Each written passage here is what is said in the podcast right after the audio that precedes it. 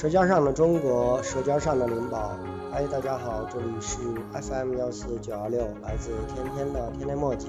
嗨，我来了，您在吗？记得上次在节目结束的时候，天天说到了灵宝的火烧馍夹肉。那么今天，让我们在这个时间去继续去说道说道这个关于来自我们家乡的肉夹馍的故事。相传在清朝慈禧太后西巡回京，途经灵宝函谷关时，天色已晚，当时人困马乏，御膳房急着催餐。厨师着急临时和面，因为当时没有油酥发面，于是用卤肉汤油代替涂抹烘烤，然后在烘烤后的烧饼中加入精肉，给老佛爷予以奉上。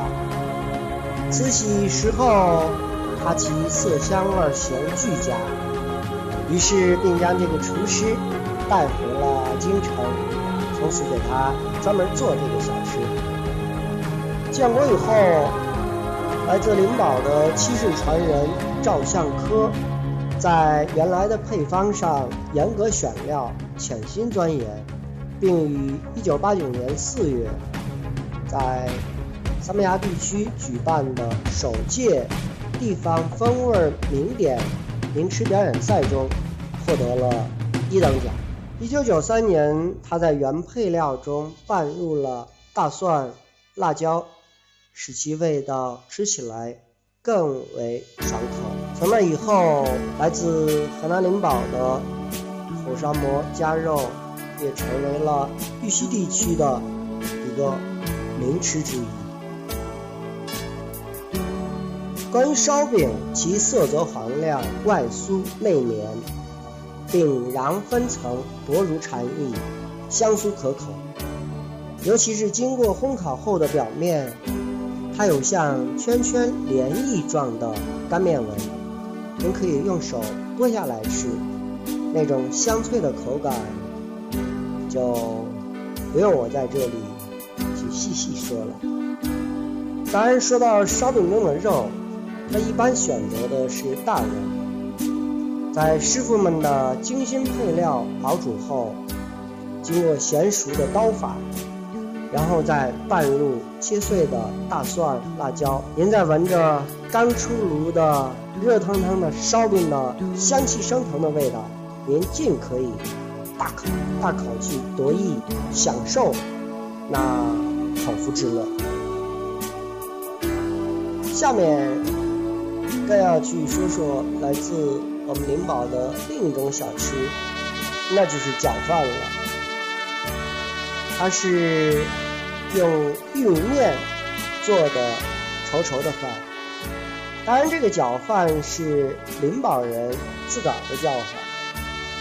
我想，可能是在做的时候要不停的搅动而得名的。其实做法很简单，先用一些玉米面在碗内。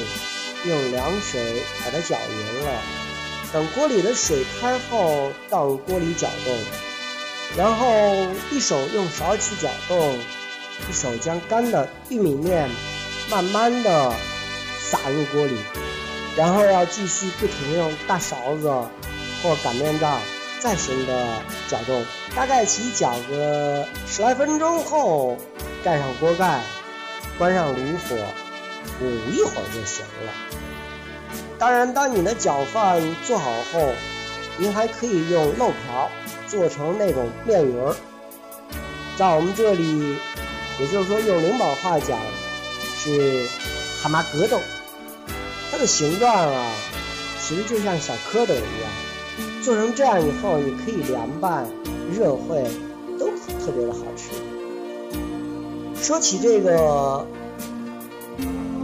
漏瓢，其实过去人都是用熟透的葫芦，从中间锯开，用火锥子在瓢上烧很多的小窟窿而成的。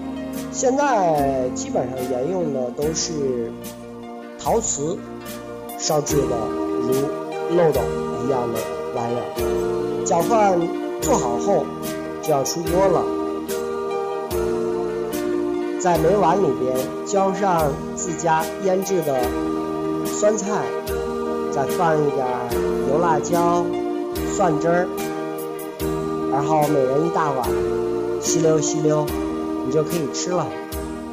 那肯定是吃的您心满意足，吃的是酣畅淋漓。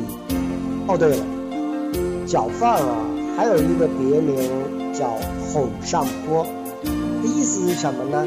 意思是这个脚饭啊，易饱，但不顶饿，不顶饥，不扛饿。说的是过去山里边有一地主。时不时会做一顿饺饭，让自家的长工吃得饱饱的去地里干活。结果这长工呢，上得山坡，肚子又饿了，但是因为路远，也没法回来呀，所以这个下午就是饿着肚子在地里边干活了。所以他这个有一个别名，就叫哄上坡。其实说到这个饺饭，我有一个朋友，他对这个饺饭是特别的情有独钟，爱吃，属于吃不够型的。在我们这每逢周末有一个集市，因为在东关，故称为东关集。每每东关集的时候，他总会约上三五朋友，走到这个集市上。其他的朋友都是一种尝鲜的感觉，他每次总是一碗半。或者两碗。如果说他因为这一段时间工作的原因或者其他事儿没吃这东西，得就跟害病一样，全身没劲儿。但是当再一次的把饺饭一吃，嘿，哪哪都好了。舌尖上的中国，舌尖上的灵宝，今天我们就到这里，再见。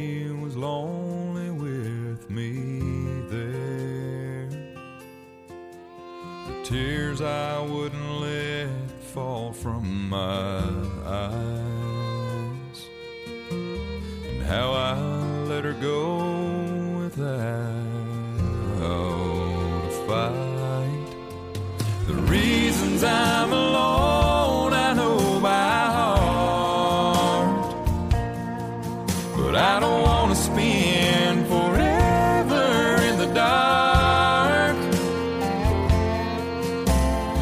swear next time I'll hang on for dear life. If love ever gives me another try.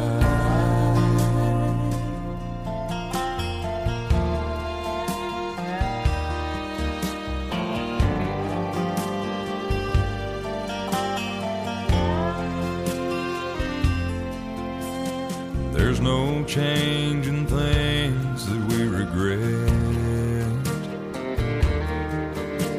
The best that we can hope for is one more chance.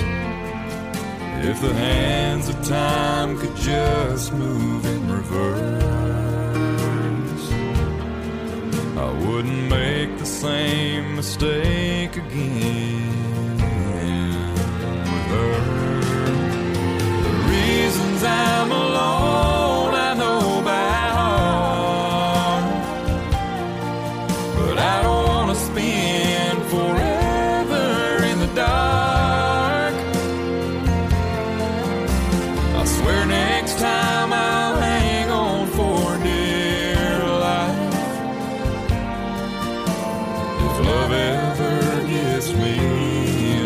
try.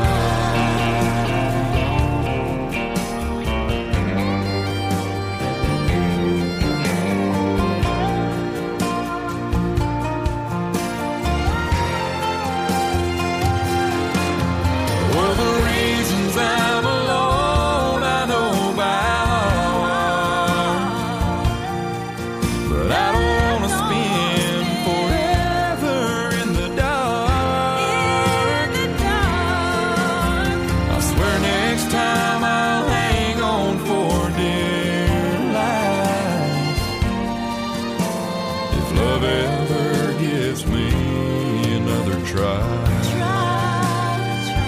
Oh, if love ever gives me another try.